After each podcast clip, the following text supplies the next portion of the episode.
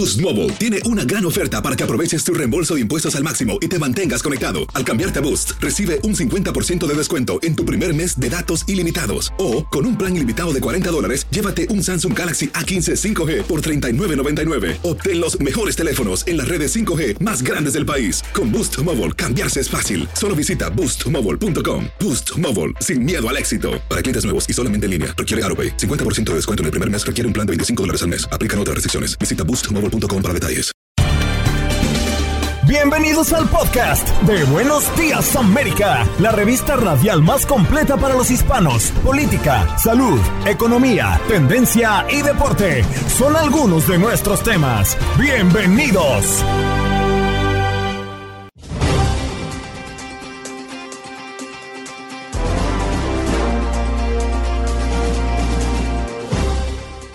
Hola, soy Andreina Gandica y este es el podcast de Buenos Días América.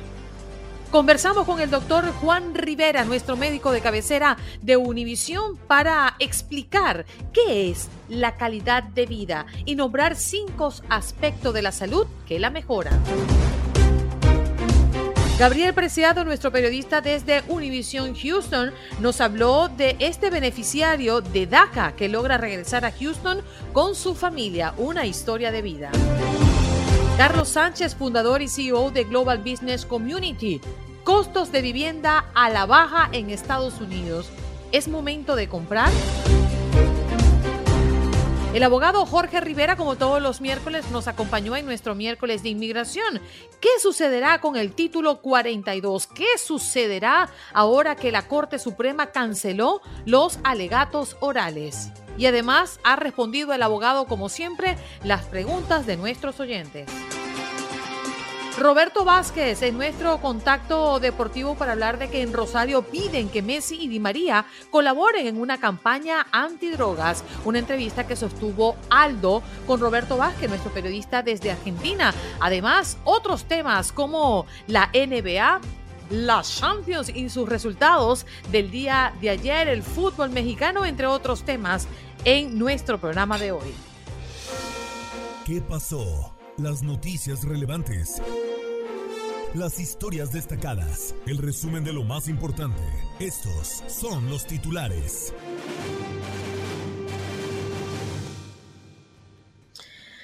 Wow, lo que se ha visto en una parte del país ha sido increíble, hasta dos pies de nieve y sensación térmica de menos 50 grados Fahrenheit. Potente tormenta invernal amenaza a Dakota, Minnesota y Wisconsin. En más noticias, familiares de víctimas de la masacre en un Walmart en El Paso claman por justicia. El responsable del tiroteo ocurrido dentro de un Walmart en El Paso, Texas, en agosto del 2019 ya se declaró culpable de 90 cargos en su contra. Sin embargo, familiares de las 23 víctimas sienten que la justicia aún no le ha llegado. Alberto Hernández, hermano de una de las víctimas, escribió un libro relatando cómo vivió ese trágico día. Y nos hacemos una pregunta, ¿hay evidencia para enjuiciar al expresidente Felipe Calderón? Es lo que exigen tras la caída de Genaro García Luna. Y es que en el juicio de Genaro García Luna, uno de los testigos aseguró que el ex gobernador de Nayarit le indicó que el entonces presidente Felipe Calderón ordenó proteger al narco Joaquín El Chapo Guzmán. El exmandatario ha negado las acusaciones. Nunca negocié ni pacté con criminales. Y tremendo, una profesora de un instituto en San Juan de Luz, en el suroeste de Francia, murió apuñalada este miércoles por un alumno que la atacó en plena clase, informó la fiscalía. Puedo confirmar que hubo un ataque con cuchillo y que la víctima acaba de morir, declararon las autoridades. El estudiante fue detenido según los bomberos. Tenemos también noticias desde Nueva York. Arrestan a una mujer por quemar bandera LGBTQ de restaurante. La acusan de crímenes de odio. La policía arresta a esta mujer que presuntamente quemó esta bandera del orgullo gay instalada afuera de un restaurante en Manhattan. Fue arrestada ayer por las autoridades.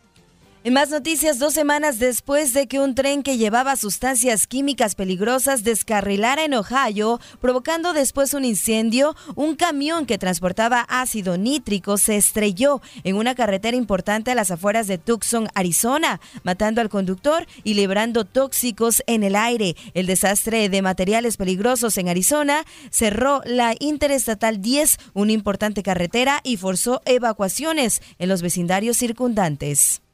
Denuncian que el régimen cubano podría quitar la nacionalidad a presos políticos. Organizaciones de derechos humanos divulgaron un comunicado en el que se refieren a la posibilidad de que Cuba, imitando a Nicaragua, le quite la ciudadanía a muchos de los presos políticos que están hoy en cárceles de la isla, exigiéndoles que abandonen el país. Miembros del exilio en Miami también reaccionaron. Genaro García Luna es declarado culpable de tráfico en, de narcotráfico en Estados Unidos. Tras 16 horas de deliberaciones, Genaro García Luna, ex secretario de Seguridad Pública de México durante el gobierno de Felipe Calderón, fue declarado culpable de todos los cargos en su contra en una corte federal de Nueva York. Y en polémicas declaraciones de información eh, deportiva, Marc Márquez asegura que irá por el título de la temporada 2023. El piloto español apunta para ser el campeón de la Fórmula 1.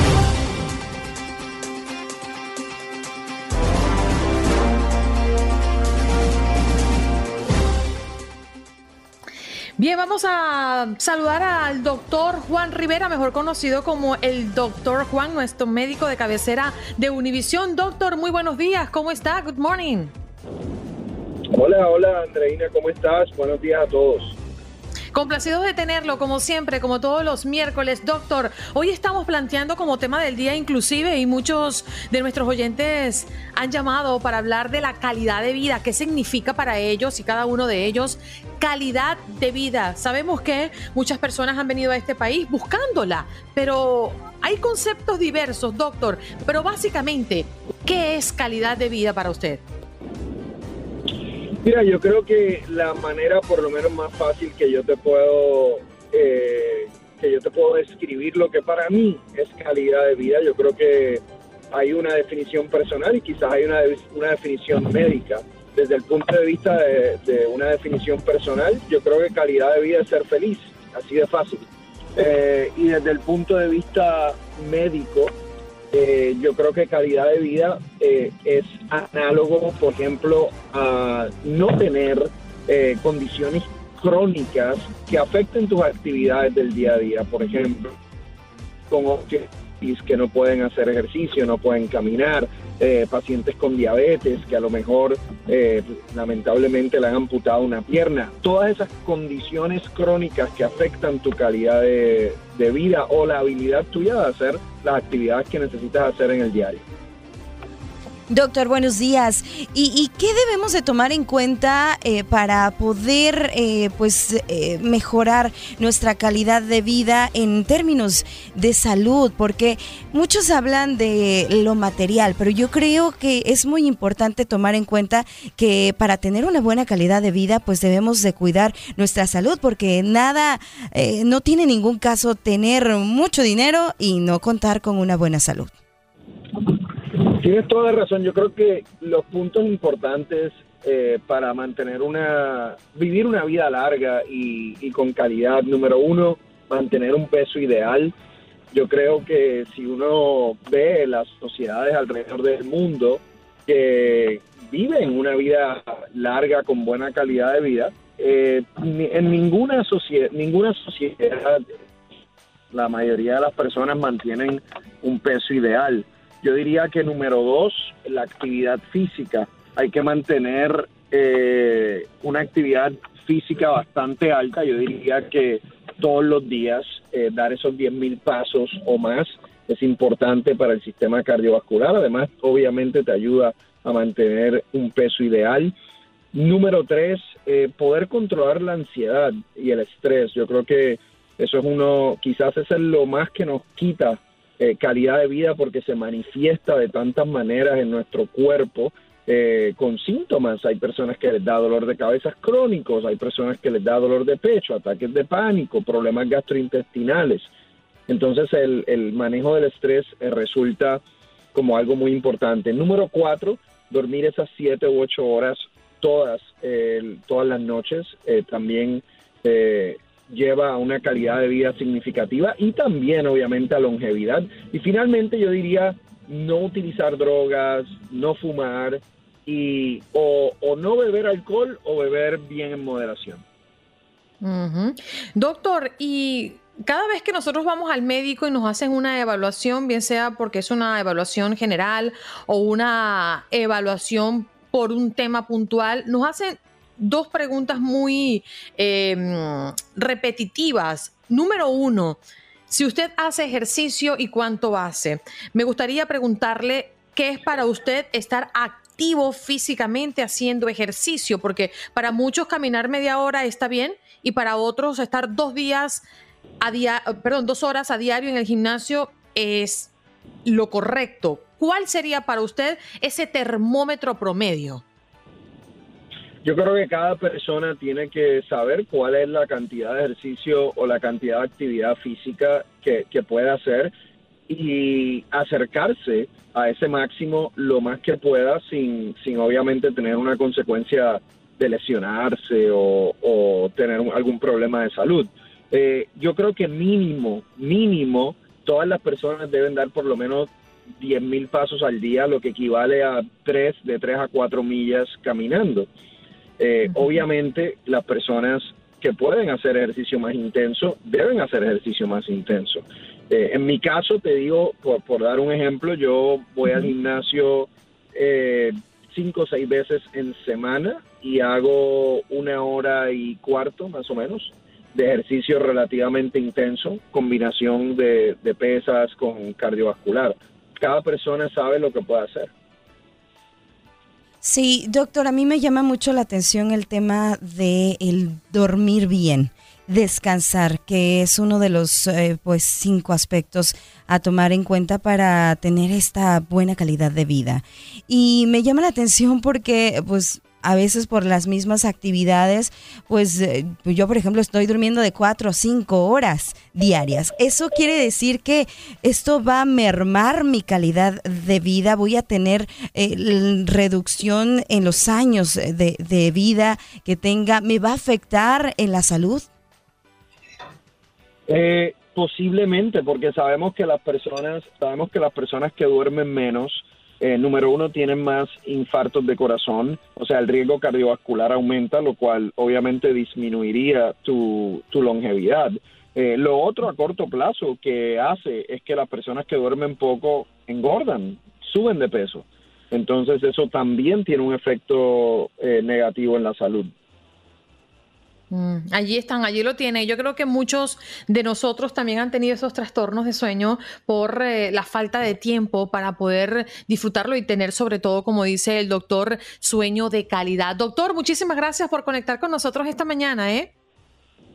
Gracias, cuídense mucho. Ahí está el doctor Juan Rivera, mejor conocido como el doctor Juan, nuestro médico de cabecera de Univisión. Houston, we have a problem. Conectamos con nuestra base en Houston. Y nuestra base en Houston está comandada por Gabriel Preciado, nuestro periodista en Univision Houston. ¿Cómo estás, Gabo? Buenos días. ¿Cómo quieres que esté, Andreina? Con ese ánimo que nos contagias, por supuesto, que muy bien por aquí en la base, despegando la información. Y claro que acontecen siempre noticias que nos marcan aquí en Houston, sin duda alguna, la violencia como en todo el país se ha desatado, se ha disparado pero vamos a, dejar a un lado por un momento la violencia y nos vamos a concentrar también en noticias que también son buenas, noticias que acontecen a los nuestros y que ocupa titulares ahorita en este instante a nivel, eh, a nivel internacional. Y estamos hablando del regreso a Houston de Jaime Ábalos. ¿Quién es Jaime Ábalos? Para aquellos que se preguntan, bueno, ¿de dónde saca este nombre, Gabriel? Jaime Ábalos es un eh, dreamer, obviamente que obtuvo su DACA y tras haberse casado con una mujer estadounidense y buscar, obviamente, pues también ese, ese beneficio de tener la residencia legal, acudió en agosto del 2022 al consulado, en este caso a Ciudad Juárez, México, ante las oficinas eh, directamente para hacer los trámites y cuando estuvo ahí, algo en la revisión marcaba que hubo una salida de pequeño y esto le costó que le pusieran un castigo de 10 años para que no pudiera regresar al país. Él casado con entonces eh, un hijo pequeño, que en este momento tiene un año de edad, eh, vio eh, pues derrumbado su sueño en ese instante como le pasa a miles en el país y ante esta situación pues ha venido una lucha que ha realizado su equipo de trabajo, en este caso el abogado que lo representa, la abogada que lo representa y también uno de los congresistas que ha jugado un papel importante en buscar que a nivel federal, a nivel Congreso, se conozca esta situación. Estamos hablando de All Green, quien es un representante de nuestra área y que eh, buscaron durante los últimos meses eh, poder presentar ante el Congreso una iniciativa que ponga en el ojo a personas como eh, Jaime, pero que también se consiguiera un parol humanitario especial para, en este caso, para Jaime. Y lograron entonces, este lunes se fueron a la frontera tanto el abogado como la abogada como Al Green y lograron hacer ese cruce. Lograron después de estos meses de ausencia de el Jesús en la boca, de pensar qué va a pasar con mi futuro. Voy a tener que esperar esos 10 años como me han dado en la cuestión de castigo las autoridades por las cuestiones que encontraron. Y resulta que, gracias a Dios, bueno, ya Jaime Dávalos pudo cruzar al Paso, Texas de manera inmediata. Tomaron avión para regresar aquí a Houston, se ha reunificado con su familia y lo que se ha conseguido hasta este momento, Andreina, es que con este paro humanitario, él durante los próximos dos años va a tener una estadía legal que le va a permitir renovar su licencia de conducir, el tener un permiso de trabajo, el llevar prácticamente una vida normal mientras tanto el Congreso y hace lo suyo a nivel federal, que esperamos obviamente pues hagan lo pertinente para que no solamente en el caso de Jaime Dávalos, sino muchos Dreamers, que están aproximadamente son unos 800 mil en el país, puedan ver cristalizado ese sueño. Llegaron aquí de pequeños, llegaron aquí eh, conociendo esta como su casa, se han desarrollado aquí, han vivido aquí y para muchos se dieron cuenta en el momento en el que tal vez iban a ingresar a una escuela ya de nivel superior de la situación en la que estaban y desconocían el, el, momento que estaban viviendo y tras lograr DACA con la llegada de la administración Obama, ha cristalizado una gran parte de sus sueños. Sin embargo,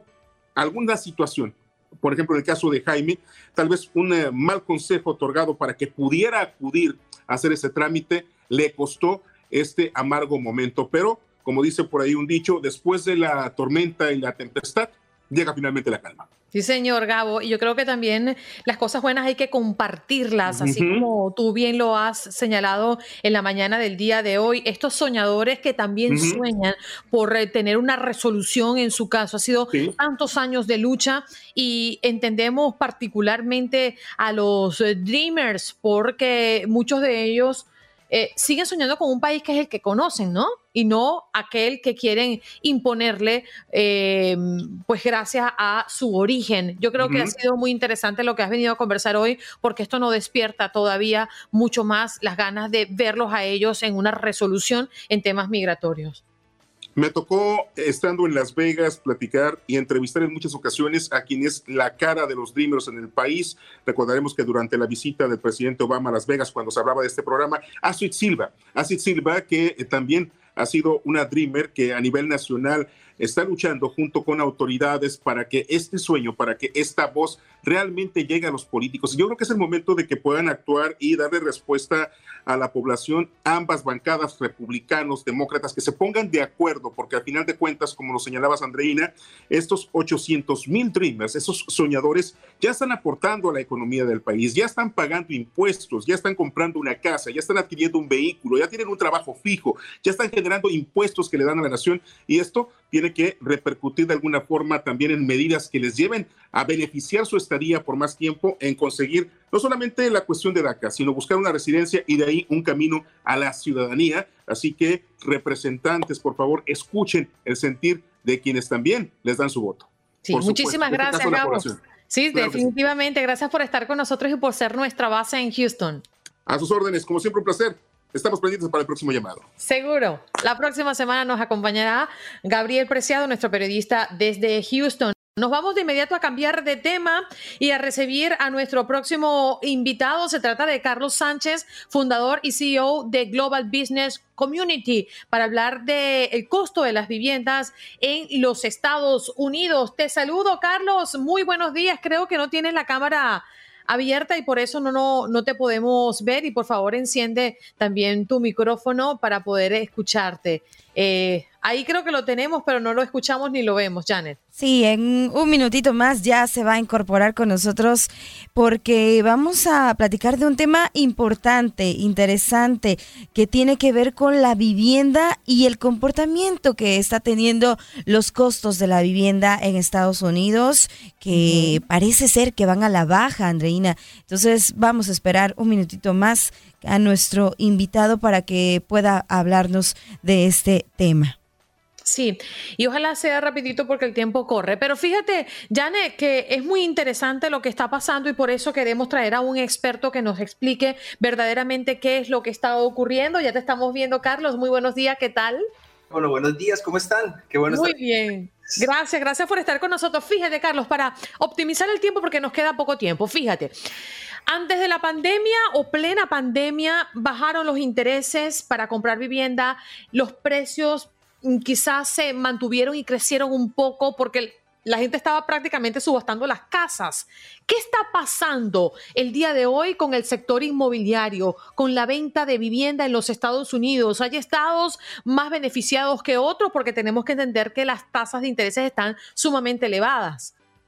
Bueno, primero saludarlas, Andreina, Janet, gracias por la invitación. Y sí, hay una, hay una desaceleración en los precios de la vivienda, como tú decías, por la falta de interés de las personas en comprarlas, por las tasas de interés tan altas, eso ha desmotivado la compra y como decías tú también, cuando estábamos en plena pandemia, las tasas de interés estaban en cero, hoy están en 4.5%, las que ha eh, em, establecido la Reserva Federal. Eso realmente en esa época, cuando estaban en cero, la gente salió sin medida a comprar propiedades, las propiedades escasearon, los precios se dispararon. Y ahora, eh, por, por, por, consecuencia de la, de la inflación, y de la tanta y, haber imprimido tanto tanto tanto dinero ha hecho que esa inflación se dispare a cifras pues escandalosas y ha hecho que las tasas de interés sean levantadas para poder establecer que esa inflación no siga creciendo. Han estado estabilizando la hora en el 6.4%, pero eso ha desmotivado mucho la inversión en propiedades. Más, hay varias ciudades del país, cuatro ciudades en específico, donde ha caído el precio de manera acelerada. En California están San, José y San, y San Diego en la parte de Texas está Austin y en Phoenix, Arizona también, y se proyecta que esas cuatro ciudades caiga el precio de las propiedades a un más o menos un 27%, casi siempre casi como al nivel del 2008, cuando hubo esa catástrofe eh, de, la, de, la, implosión de la, de la bomba inmobiliaria, de esa burbuja inmobiliaria que afectó negativamente eh, la economía de nuestro país y del mundo entero. Pero creo que la proyección y según lo que dicen los expertos, es que este año 2023 se caiga el precio a solamente un dígito. Es más, la proyección es que en este 2023 caigan los precios más o menos un 6%. Y creo que por eso se ha disparado tanto eh, el, el, alquiler y los precios de alquiler han subido tantos porque no hay gente motivada para comprar. Entonces tienen que rentar vivienda y por eso los precios de la vivienda han estado altos, pero también los precios de los alquileres también han seguido subiendo y la gente pues tiene menos inventario y los precios se, escalan. Hay ciudades como Miami y Baltimore donde el precio va a estar estable o va a subir levemente, pero digamos Nueva York y Chicago los precios también van a caer a un nivel de pronto de un 10%, un 9%. O sea, en este resumidas cuentas, Carlos, lo que nos estás comentando es que están bajando en algunos lugares mucho más acelerados que otros el precio de la vivienda y se ha incrementado el precio de alquiler.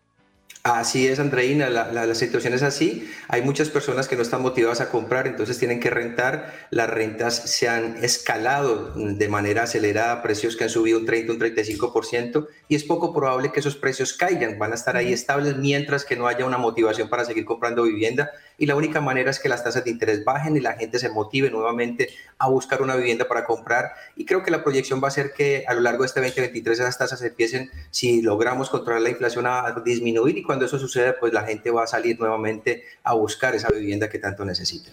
Carlos, buenos días, un gusto saludarlo. ¿Qué recomendaciones nos podría dar eh, para aquellas personas que pues están pensando, que quizá todavía están como en esa disyuntiva de si comprar o mejor seguir pues eh, con el alquiler de su casa?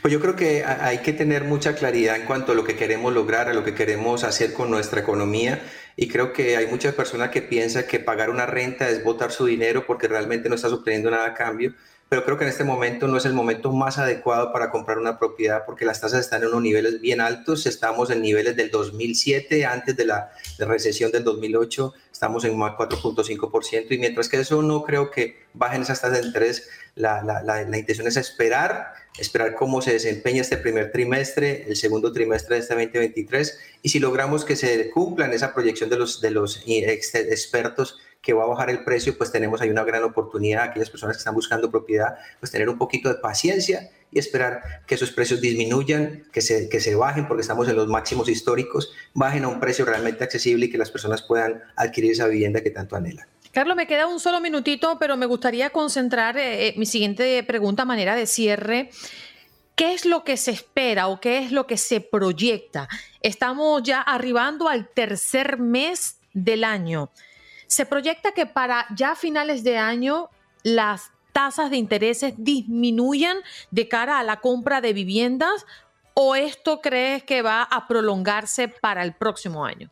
Andreina, el problema es mayúsculo. Para que tengas una perspectiva, este gobierno y el gobierno actual, el gobierno actual, perdón, y el gobierno pasado eh, eh, han impreso el 40% en solamente desde el 2020 a esta fecha, el 40% de los dólares que hay en circulación en este país y en el mundo. O sea que es una, una, una, una noticia demasiado compleja porque eso que hace que la inflación sea casi que inmanejable. Han tomado todas esas medidas de subir las tasas de interés con la única intención de que los precios del consumidor no suban más y que la gente en los productos de, su canasta familiar no tenga que pagar precios más altos ahí de, desabastecimiento y creo que es algo que el gobierno tiene que manejar con mucho tacto para poder lograr que esas tasas de interés disminuyan, pero hay un sinnúmero de situaciones, circunstancias que tienen que acomodarse para que el gobierno pueda tomar la decisión de bajar las tasas de interés y podamos tener realmente una aceleración. Se ha hablado de recesión, se ha hablado de una inflación descontrolada y creo que esa es la realidad que estamos viviendo ahora. Esperamos positivamente que eso cambie para que realmente tengamos un año no tan complejo como la gente dice que va a ocurrir y tengamos realmente una oportunidad de salir adelante en este nuevo año 2023 que mucha gente tiene expectativa, pero realmente la situación está compleja, pero vamos adelante, yo creo que vamos a ser capaces de salir de toda Ojalá, esta yo, yo también tengo mucha fe de eso. Carlos, gracias por estar con nosotros, el tiempo se nos ha acabado, pero valoramos tu presencia en el show. Un abrazo para ti. No, gracias por la invitación y bendiciones para todos. Seguro. Carlos Sánchez, fundador y CEO de Global Business Community, para hablar del costo de la vivienda en los Estados Unidos. Nos habla el experto que está a la baja y que no es el momento de comprar, es el momento de esperar a que baje un poco las tasas de interés. En Buenos Días América sabemos lo que te preocupa. Por eso, de la mano de los expertos, te guiamos y respondemos tus preguntas los miércoles de inmigración. Haz tu pregunta al abogado. Llama ya al 1833-867-2346. Y recibimos al abogado Jorge Rivera. Muy buenos días, abogado. ¿Cómo amanece usted este miércoles? Muy bien, aquí feliz de estar con ustedes, listo para contestar todas esas preguntas, hablar de las noticias. Este es mi segmento favorito. lo sabemos, doctor, lo sabemos. Bueno, abogados y activistas están advirtiendo que el gobierno, una vez cancelado el título 42, en mayo eh, estarían utilizando otras herramientas, abogados, para seguir deportando de manera expedita en la frontera. ¿Qué podría estar pasando y cuáles podrían ser esas prácticas que afectarían directamente a las personas que quieren venir a este país? Bueno, mire, esto es bien sencillo, eh, Andreina y, Janet. Eh, el proceso de la deportación expedita o la deportación acelerada funciona así. Te hacen una entrevista de miedo creíble y ellos determinan en la frontera si es que creen que tú tienes un temor real de persecución. Si es negativo el resultado, ya te ponen esta deportación acelerada. Si es positivo, entonces ya te dan la oportunidad de eh, eh, proceder con el asilo delante del servicio de, inmigración o la corte de inmigración. La clave es ¿Qué tan fuerte se va a aplicar esto? El detalle es que, bueno, no se ha aplicado de una forma fuerte en los últimos dos años y por eso tenemos una gran cantidad de personas viniendo. Eh, así que si continúan como han estado, eh, van a continuar los números, alrededor de 200 mil personas al mes llegando que es un arma de doble filo. O sea, nosotros queremos que venga nuestra gente, pero al mismo tiempo ocupan los recursos de asilo, eh, muchos oficiales, personal, tiempo, dinero, y le quitan recursos a las residencias, permiso de trabajo, ciudadanía eh, y, y todos los demás servicios que requieren las personas que están adentro. Y esta es la polémica, esa es la controversia.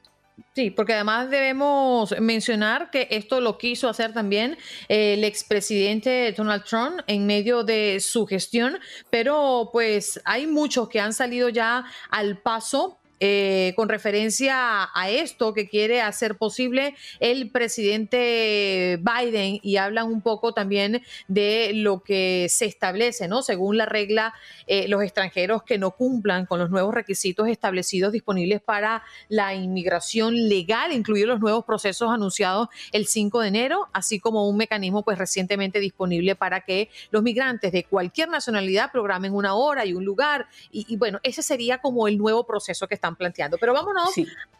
Ajá, sí, abogado. No, te iba a decir rápidamente. Y fíjate que la administración de Biden dicen que ha bajado dramáticamente el número de personas entrando a la frontera con el uso precisamente de este sistema de citas para hacer una cita para aplicar por asilo en la frontera y también el parol que le dieron a Nicaragua, eh, Venezuela, Haití eh, eh, y, y a Cuba eh, obviamente le permiten este parol, les permiten entrar de una forma eh, más fácilmente y si no ocupan ese sistema, entonces las deportan inmediatamente. Sí, señor. Vamos a recibir las llamadas ya. Usted puede hacerlo 1-833-867-2346. Tony, tu pregunta al abogado y por favor cuéntanos de dónde nos llamas.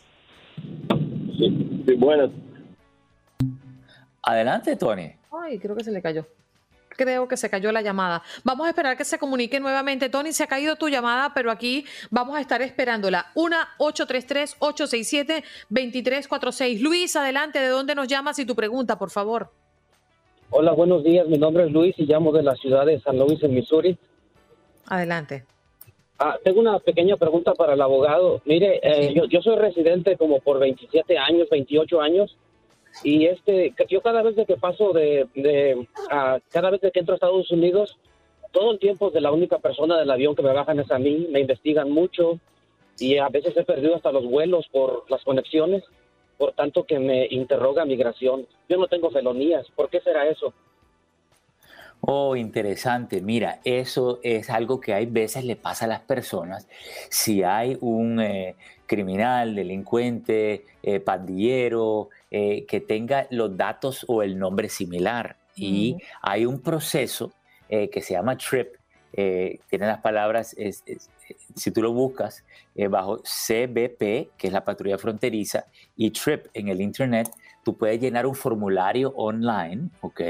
Lo sometes para que ellos te pues verifiquen quién tú eres y te quiten de esa lista negra, digamos, entre comillas. Eso es un problema que de vez en cuando surge, pero hay un proceso para quitárselo y tú lo puedes hacer online. Así que te invito a que, que busques con esas letras, T-R-I-P para quitarte esa nube negra que tienes sobre ti que te está molestando cada vez que entras, ¿ok? Sigue mi consejo, por favor. Yo conozco un caso similar, abogado. Vámonos con eh, Omar. Adelante, Omar, ¿de dónde nos llamas? Y tu pregunta, por favor.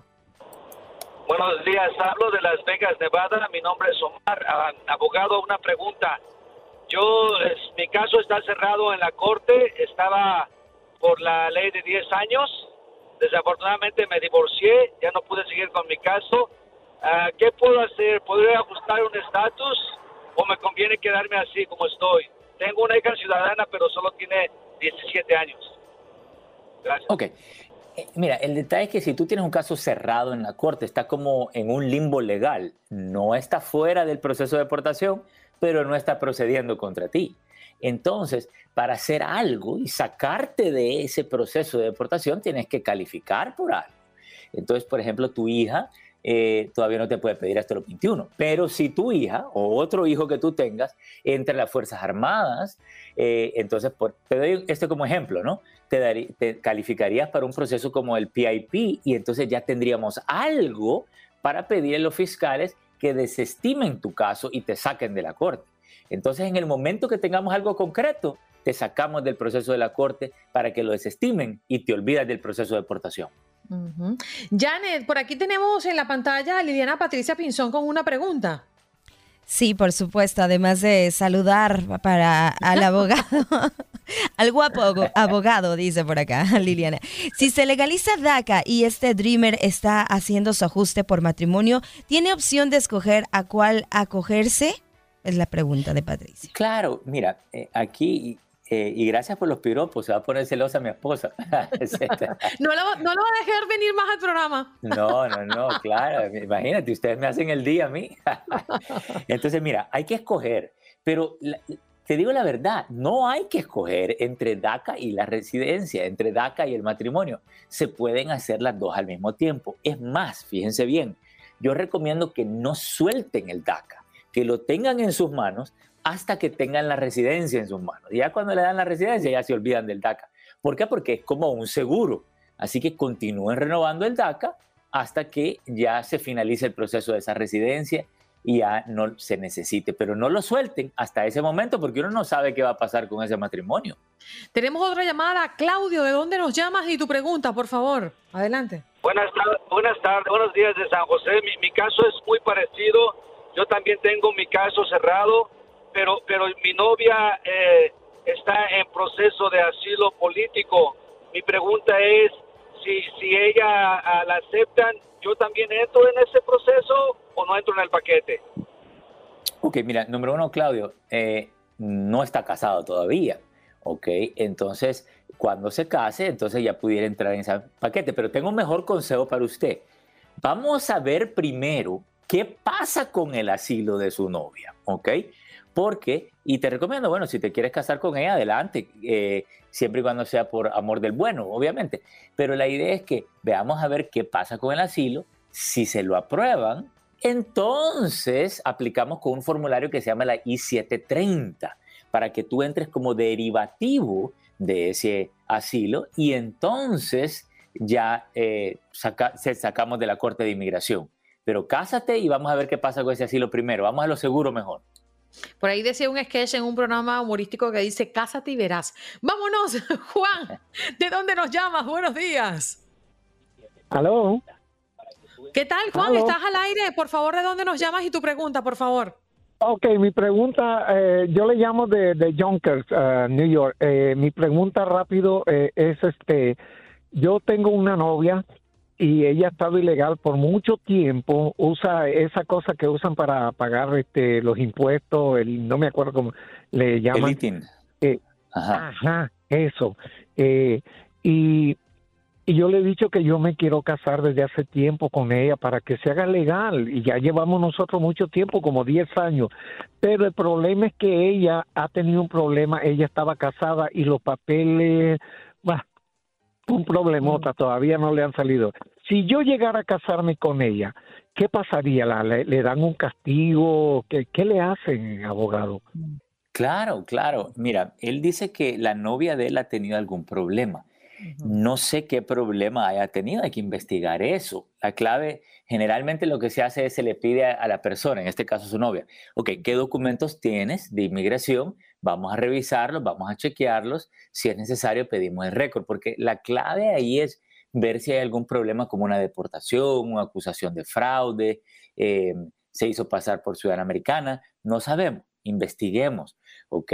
Si, no es un, si es una deportación, la podemos quitar. No hay ningún castigo por, por casarte, siempre y cuando el matrimonio sea legal, o sea, tiene que haber obviamente un divorcio, si hubo matrimonios anteriores, un matrimonio nuevo, y adelante. Eso nos sirve como una llave para abrir la puerta, quitar una deportación, pedir un perdón si es necesario. Así que dile a ella que ese divorcio y matrimonio que ella necesita hacer no viene a restarle o a dañarla, viene a ayudarle y a sacarla del problema que ella tiene, tomando en cuenta el historial. No lo podemos ignorar para poder enfrentarlo también. Mm, abogado, vamos a darle respuesta a las personas que nos están escribiendo desde hace mucho tiempo acá en el chat. Jane, adelante. Sí, Pablo Paitán pregunta para el abogado, ¿qué requisitos debe cumplir el contrato de trabajo para solicitar visa en el Consulado de Estados Unidos en el Perú? Mira, eh, hay diferentes tipos de visa, no es solo una. Por ejemplo, fíjate, hay una, la visa H1B es para personas que tienen eh, un título universitario. La visa H2A es para trabajadores en la agricultura. La visa H2B es para trabajadores temporales. Entonces, cada una tiene sus requisitos eh, eh, especiales. Hay una visa de talento, eh, habilidades extraordinarias para deportistas, para profesores, para doctores, enfermeras. Entonces, todo depende del tipo de trabajo que tú vienes a hacer y ahí esos son los requisitos. Pero comencemos con un resumen.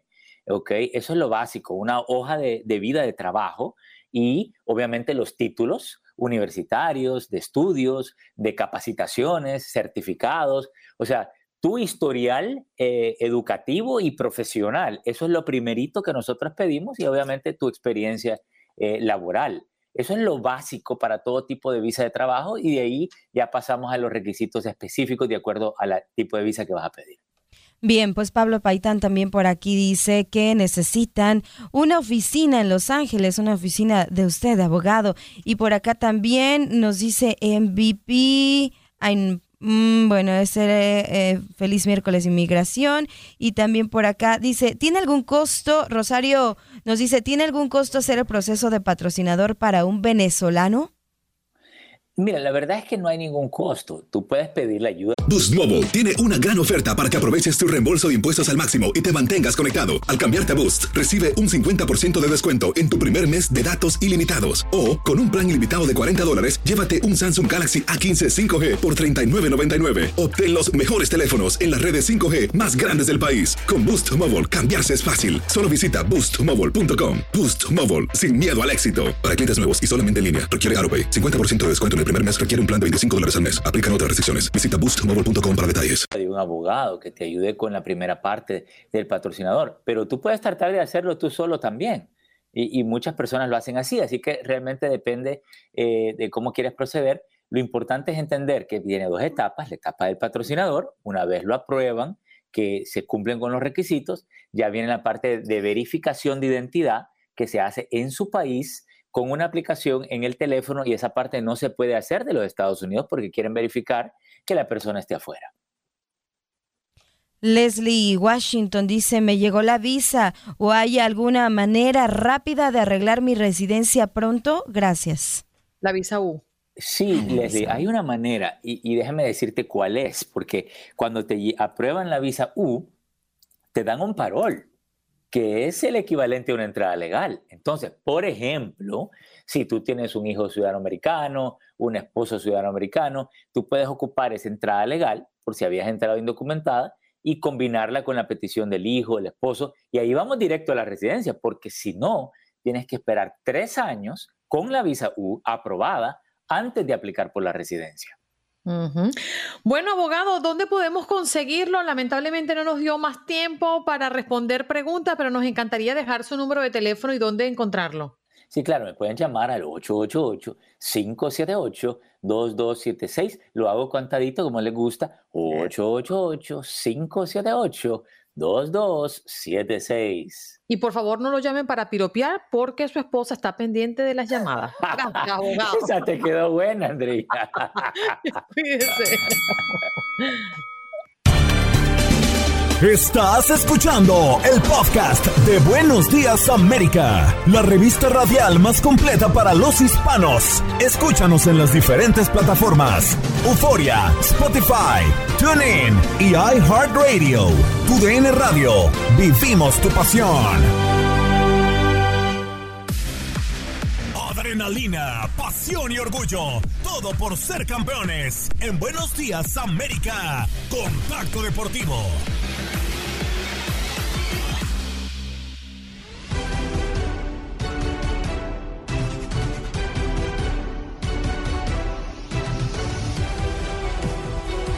Y bienvenidos, bienvenidos al octavo arte. Botamos la pelota y tratamos de encestar desde a tres porque recordemos que la NBA reanuda actividades hasta el día de mañana debido al All-Star Game. Se dieron unos cuantos días de descanso, pero aún así que se haya jugado el All-Star Game no dice y no dice que no haya actividad. Es que hay actualizaciones en la liga y los halcones de Atlanta despiden a su head coach. Nate McMillan fue despedido de su cargo de entrenador de la franquicia de Georgia. ojo con esto, ¿eh? Este será el segundo técnico de los halcones en tan solo dos años. Eh, pasó algo similar prácticamente en el 2021 cuando despidieron a Lloyd Pierce. Este técnico mencionado, Nick McMillan, eh, tomó el cargo de los halcones el primero de marzo del 2021. Mira, casi iba a cumplir los dos años, consiguiendo un balance de 27 a 11 y llevando el equipo hasta sus primeras finales de conferencia en casi 10 años. Fueron 72 eh, victorias con tan solo 69 derrotas, representando una efectividad del 51 es raro, ¿eh? Es raro que la NBA terminen por despedir a un técnico sin mucho tiempo de preparación y sin mucho tiempo de manejo de la franquicia. Pero bueno, al momento eso es lo que más destaca el NBA y cambiamos, cambiamos no solamente de deporte, vámonos directamente información relacionada a lo que pasará en París 2024. Y ya se rumora que en esta primera fase realizada en el 15 de febrero para comprar boletos, pues ya se agotaron siete disciplinas, ¿eh? Siete disciplinas ya dijeron chao chao, de los cuales ya no cuentan evidentemente boletos. El esgrigma, el freestyle, el racing, la escalada, skateboarding, triatlón y breakdance dijeron chao chao, ya no hay boletos. Si te interesaba cualquiera de estas disciplinas, déjame decirte que para el siguiente año ya no contarás boletos a menos que sea de reventa y si va a ser reventa, que sea legal. En, otros, eh, en otras noticias, referente también a los Juegos Olímpicos, atletismo, voleibol de playa y fútbol no abrieron, no abrieron su venta de boletos para este 15 de febrero, pero se va a abrir la siguiente ronda, la cual es en el mes de marzo. Todavía no han puesto la fecha, pero será en el mes de marzo. Evidentemente son las disciplinas más solicitadas por los fans. Y para finalizar nuestro contacto deportivo, déjenme decirles que hay noticias, pero ahora respecto al tenis, y se refiere a uno de los herederos de Nadal y Djokovic.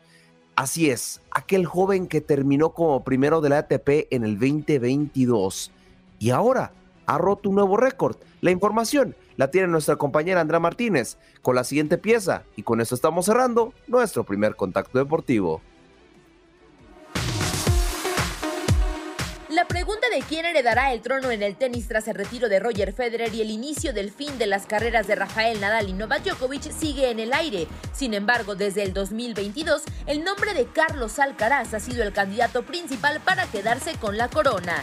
El murciano cerró el año pasado en lo más alto del ranking tras ganar el US Open y hacerse de dos de los más importantes Masters 1000 del circuito, como lo son Miami y Madrid. Y aunque perdió el número uno tras no disputar el Australian Open por lesión, la cosecha de títulos para recuperarlo ha empezado. Este fin de semana pasado, Alcaraz levantó el ATP 250 de Buenos Aires por primera vez en su carrera. Se convirtió el más joven en ganar en tierras argentinas y cosechó su séptimo título en su corta carrera.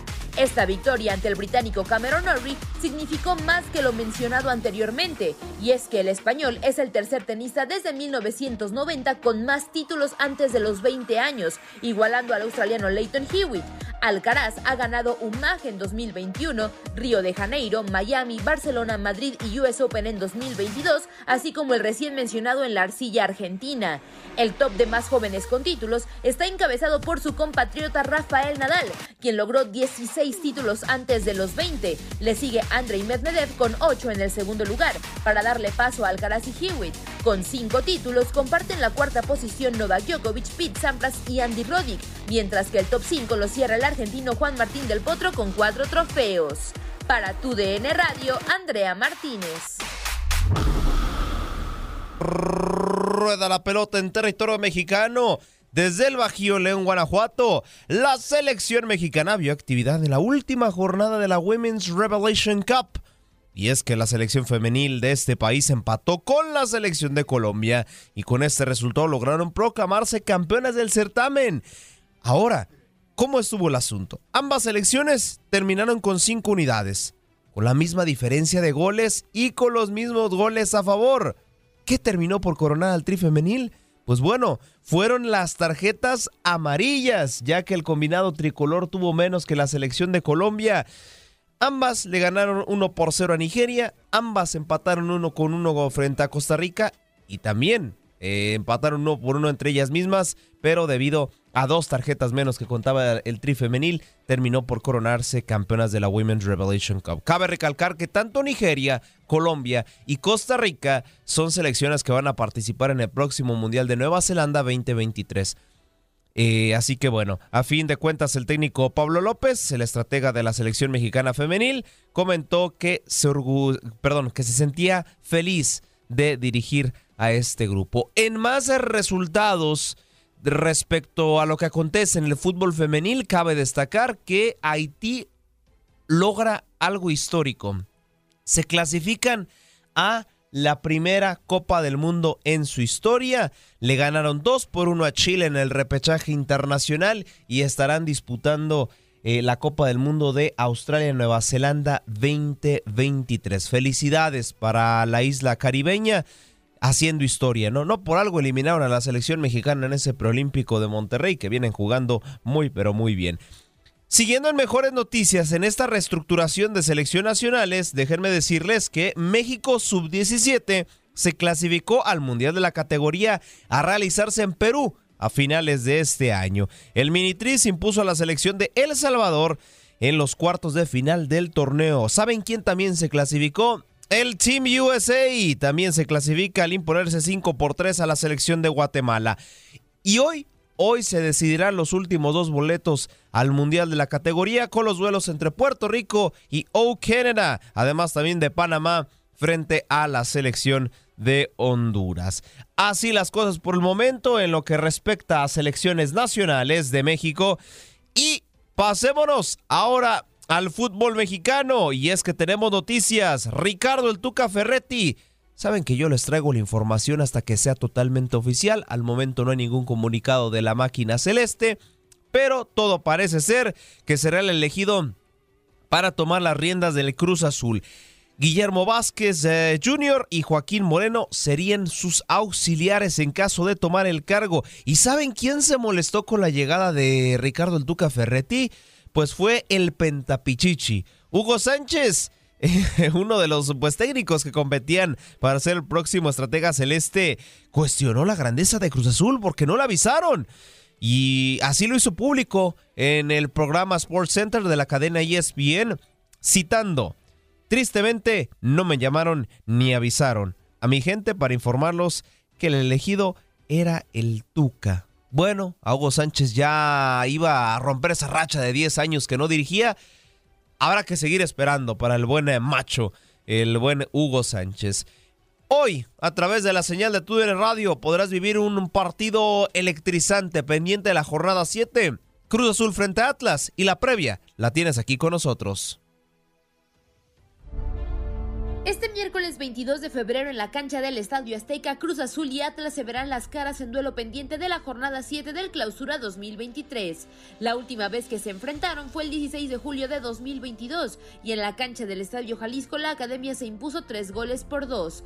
De igual forma, la última ocasión que se enfrentaron en la cancha del Estadio Azteca fue el 2 de abril de 2022 y en ese compromiso la máquina le pegó a los zorros 1 por 0. Como dato a destacar, la última vez que la Academia derrotó a la máquina de visita fue el 11 de enero de 2020.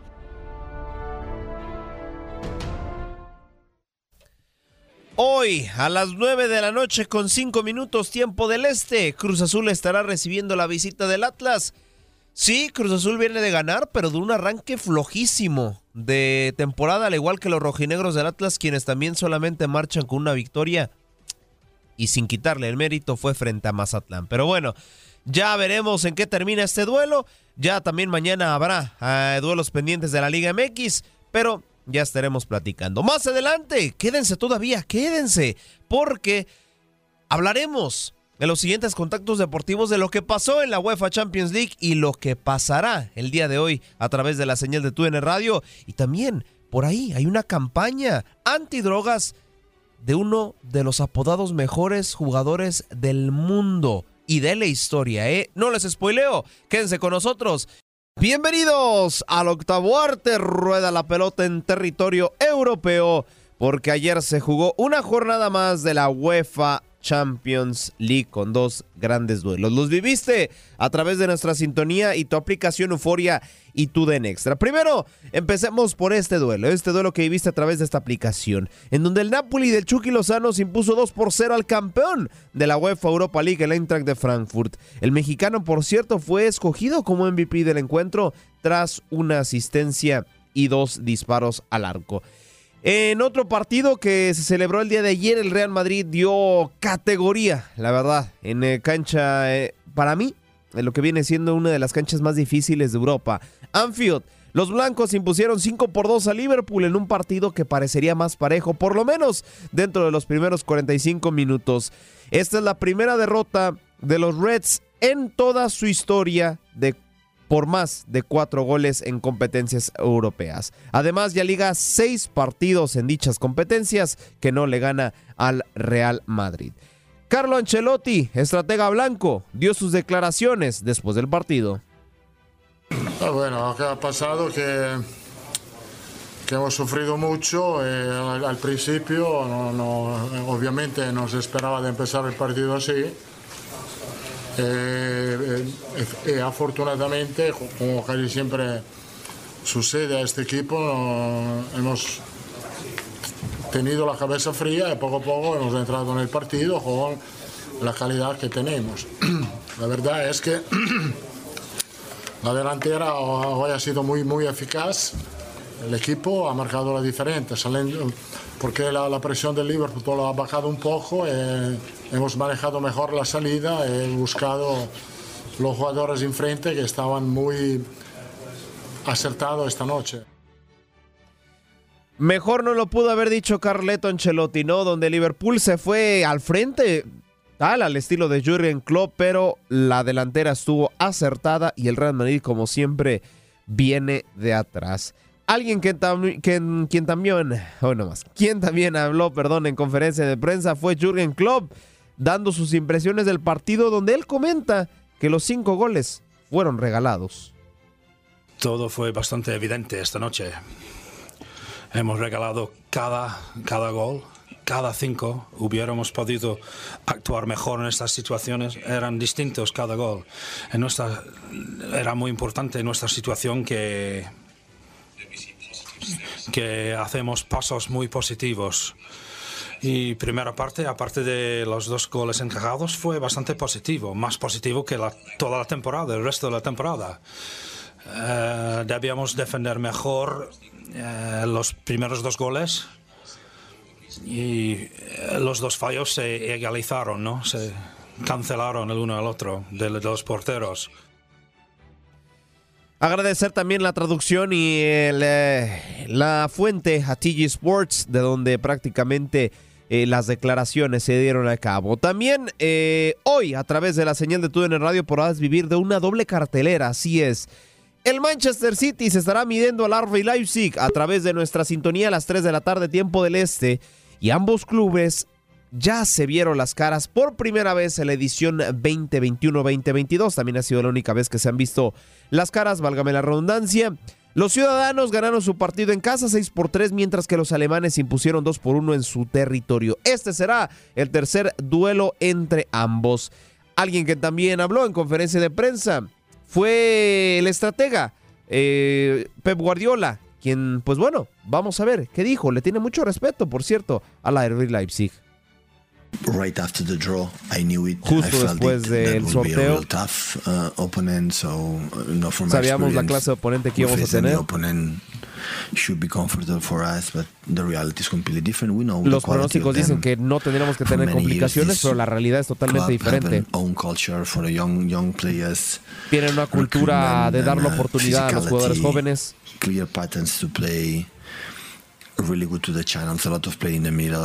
Su estilo de juego se basa más que nada en el medio campo la transición de sus posiciones y eso los hace imparables. Mucho respeto que le tiene Pep Guardiola al RB Leipzig y claro, lo comenta, la base de este equipo ha sido la juventud. No por algo han exportado más de 10 jugadores en las últimas 5 temporadas. Pero bueno, pasémonos a un duelo que lo vivirás de manera simultánea a través de tu aplicación Euforia y TUDN Extra. Así es, en Inter de Milán se estará midiendo al FC Porto. Esta será la quinta vez que se ven ambos clubes en UEFA Champions League. La estadística favorece a los italianos con dos victorias, un empate y una derrota. Ahora, eh, no es la primera vez que se cruzarán en octavos. Ya se han visto las caras en estas instancias y el Inter y Porto, pues fue en la temporada 2004 y 2005, donde los negro azzurri salieron victoriosos sobre los dragones con un marcador global de 4 por 2. Así que les reitero, a las 3 de la tarde, tiempo del este, podrán vivir el enfrentamiento entre el Manchester City y la Leipzig y a través de tu aplicación Euphoria y tu Den Extra, sencillito, el Inter frente al FC Porto. Ya tocamos UEFA Champions League, ya tocamos fútbol nacional mexicano, ya tocamos NBA, tenis, prácticamente todas las disciplinas habidas y por haber. Pero este contacto deportivo es especial porque eh, hoy tenemos a un invitado que ya desde eso, ya tenemos rato que no lo teníamos, a nuestro estimado Roberto Vázquez. Roberto, ¿qué tal? ¿Cómo estás? Como siempre es un gusto saludarte. Bienvenido a tu casa. Buenos días, América. ¿Qué tal Aldo? ¿Qué tal amigos de Buenos Días? Sí, es verdad. Hoy hace un par de meses que después del Mundial no, no los visitaba, pero hoy, bueno, nos trae un tema bastante más eh, dificultoso, ¿no? Que lo deportivo, que es meramente competitivo. Es verdad, tienes razón, Aldo. Sí, desafortunadamente pues se vive, ¿no? En prácticamente toda Latinoamérica, pero hay algo específico en la capital de la República Argentina y es que pues piden que me parece dos de los jugadores fundamentales para que, Argentina consiguiera la Copa América y el Mundial encabecen una campaña antidrogas y evidentemente todos los problemas sociales que representa eh, hoy por hoy la ciudad de Buenos Aires. Messi y María se postulan. Roberto, por favor, coméntanos, ilumínanos cómo está eh, la actualidad de esta campaña y de qué se va a tratar. El tema es que, como sabés bien, como saben nuestros amigos los futboleros, Messi y Di María son ambos nacidos en la ciudad de Rosario. Rosario. Disculpa, Roberto, de veras, me fui, me fui con la finta, ¿no? Y, de hecho lo tenía en mi guion aquí, Rosario. no sé por qué me fui rápido con Buenos Aires. Discúlpeme, Rosario. en Rosario, que es la capital de la provincia de Santa Fe. Ambos son referentes nacidos en, en, la ciudad de Rosario, que es donde se está gestando esta campaña para que ambos participen mínimamente en un spot televisivo, en un spot de audio, donde aconsejen a la juventud, en base a su idolatría, eh, el no consumo de estupefacientes, de drogas. ¿Y por qué eh, se toma esto, más allá de la importancia que tienen Messi y Di María?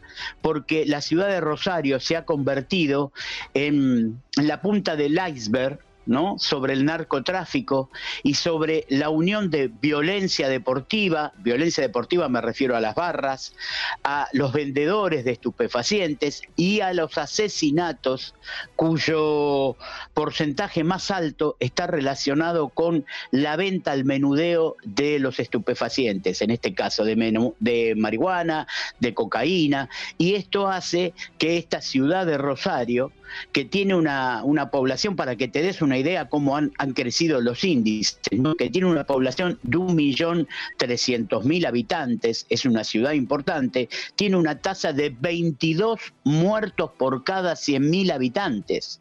Es decir, es muy alta la tasa de asesinatos y en su mayoría de acuerdo a lo dicho por el juez Aníbal Pineda, que es quien ha generado esta iniciativa, el 75% de esos asesinatos están relacionados con el narcotráfico. Impresionante. Y créeme, créeme, como buen mexicano, créeme que entiendo precisamente los problemas que representa. Reitero mi disculpa, de verdad tenía aquí la ciudad de Rosario, no sé por qué dije Buenos Aires, pero eh, Roberto, ¿y tú qué impacto crees que genere eh, que dos referentes, de hecho incluso hice mi tesis relacionado a eso, que el fútbol es lo más cercano que ha tenido el planeta Tierra a lo que puede ser una paz o por lo menos una estabilidad. ¿Cómo crees que teniendo al eh, deportista y al futbolista más importante de los últimos tiempos encabezando esa campaña, crees que de verdad llegue de lleno a los jóvenes? Y más, por supuesto, porque Argentina, estamos hablando de prácticamente dos meses que fue campeón del mundo. Claro, la importancia es que, y, la realidad es que ellos han participado en algunas otras campañas a nivel mundial, ya sea por UNICEF, por ejemplo, o en la Argentina mismo, con el apoyo de algunos comedores para chicos carenciados o comedores escolares. Entonces, eh, no sería nada improbable pensar que esta gestión que está haciendo la, Cámara Federal de Rosario para ver si estas dos figuras pueden concientizar, esa sería la palabra, ¿no? Concientizar a la juventud de no es la única solución. Aquí está en juego la connivencia de los barrabravas, la connivencia del, del, poder penitenciario, porque fíjate Aldo, que la mayoría de esos asesinatos y la mayoría de esos delitos son gestionados o elaborados desde dentro de las cárceles, porque las primeras y las segundas líneas de estos grupos narcos, cuyo más importante es el grupo de los monos, así se denomina el grupo en Rosario, uno de los grupos más, más violentos, están presos. Es decir, que hay una connivencia del poder penitenciario, diría y me animaría a decir hasta de ciertos políticos y de la policía, para permitirle que de adentro se sigan manejando estas deudas, estos pases de facturas que ha ocasionado que se balearan algunos juzgados, que se baleara la residencia del gobernador de la provincia de Santa Fe, Omar Perotti en su momento, y que aparecieran algunos muertos con algunos mensajes de estos propios de sicarios que tú sabes bien a qué, a qué nos referimos, porque eh, en Sudamérica y en México se ha vivido mucho estos, estos mensajes que aparece un barra brava muerto en la puerta del estadio de Newell's Old de Rosario, del estadio Marcelo Bielsa, con un cartel eh, avisándole que esto es la primera parte de lo que viene y cuando empiezan a tirar de ese delgado hilo se encuentra que hay una vinculación con el narcotráfico.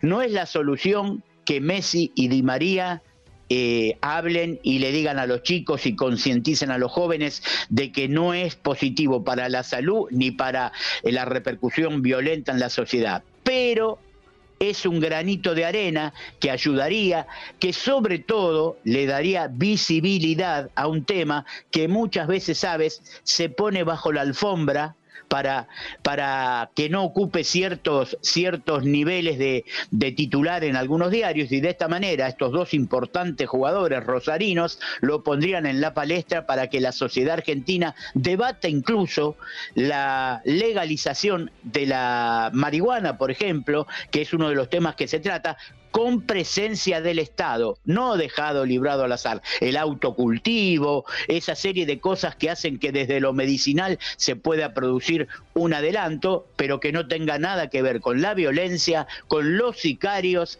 y con el fútbol sobre todo. Sí, la verdad es que es una situación que hay que ponerle dedo sobre el renglón y, creo que el fútbol sí puede ayudar de gran manera. De hecho, hay un, un, estudio perdón, reciente hecho por Forbes, una, una fuente sumamente fiable, que en Egipto para disminuir la delincuencia no fue un sistema gubernamental, no fue una propuesta de gobierno, no fue ningún gobernador. Usaron a Mohamed Salah y aumentaron las líneas de ayuda en un 300%. Entonces, ojalá sea el mismo caso para la Argentina, desearle todo lo mejor eh, y que de verdad esta situación acabe, no solamente en Argentina, acabe en toda Latinoamérica y en todos lugares donde, pues bueno, predomina este tipo de conflictos. Roberto, no me queda nada más que agradecerte y pues te seguimos escuchando y viendo, cómo no, en las transmisiones del fútbol sudamericano a través de TUDN Radio. Así es, muchas gracias por la invitación. Y bueno, el fútbol también es esto, el deporte es eso, es lo social, lo político y la implicancia que tiene en la sociedad de cada, uno de nuestros países. Un abrazo para ti, para todos los compañeros de Buenos Días América y hasta cualquier momento. Ahí lo tienen, el buen eh, Roberto Vázquez, nuestro corresponsal desde la bella Argentina. Y sí, de verdad, eh, desde un análisis personal, el fútbol es de las mejores herramientas, no para frenar, pero sí para concientizar respecto a los problemas sociales. Así que bueno, con eso estamos cerrando nuestro cuarto y último contacto deportivo. La voz de los verdaderos influentes o influyentes, eh, Aldo, porque es un término que se ha manejado a la ligera, sobre todo por la apertura de las redes sociales, pero verdaderamente quién es y cómo tienen el poder de influir. Sí, por supuesto. De hecho, eh, el dato que comentaba hace unos segundos, eh, el estudio de hecho por Force, ahí me impresionó porque Mohamed Salah es mi jugador favorito. Es impresionante lo que generó Mohamed Salah en Egipto, de verdad. Las líneas de ayuda para atención a drogas, para atención de peligro de secuestro, asesinato, etcétera, etcétera, redujeron considerablemente y aumentaron la concientización sobre, ahora sí que el respeto mutuo, por un simple jugador. Sí, sí, es muy interesante esto y es por eso que es tan importante cuando y alarmante cuando jugadores o personas del entretenimiento eh, hacen algo y dicen, pero bueno, eso lo hace cualquiera. No, es que no son cualquiera. Lo que pasó en la final de, la Copa del Mundo con el portero de la selección de Argentina. No, no, no, es que no es cualquiera, es que esta persona influye, eh, sobre todo cuando hablamos de muchachos que están queriendo y pretenden ser como ellos, porque son grandes, porque han hecho y han logrado cosas increíbles eh, en el deporte, por ejemplo. Y sí, causa un impacto, es muy importante, no es cualquier persona quien lo está haciendo. Gracias por acompañarnos en nuestro podcast. Buenos días América. Y recuerda que también puedes seguirnos en nuestras redes sociales. Buenos días AM en Facebook y en Instagram. Arroba Buenos días América. AM. Nos escuchamos en la próxima. Boost Mobile tiene una gran oferta para que aproveches tu reembolso de impuestos al máximo y te mantengas conectado. Al cambiarte a Boost, recibe un 50% de descuento en tu primer mes de datos ilimitados. O, con un plan ilimitado de 40 dólares, llévate un Samsung Galaxy A15 5G por $39.99. Obtén los mejores teléfonos en las redes 5G más grandes del país. Con Boost Mobile, cambiarse es fácil. Solo visita boostmobile.com. Boost Mobile, sin miedo al éxito. Para clientes nuevos y solamente en línea, requiere AroPay. 50% de descuento en el primer mes requiere un plan de 25 dólares al mes. Aplican otras restricciones. Visita Boost Mobile para detalles.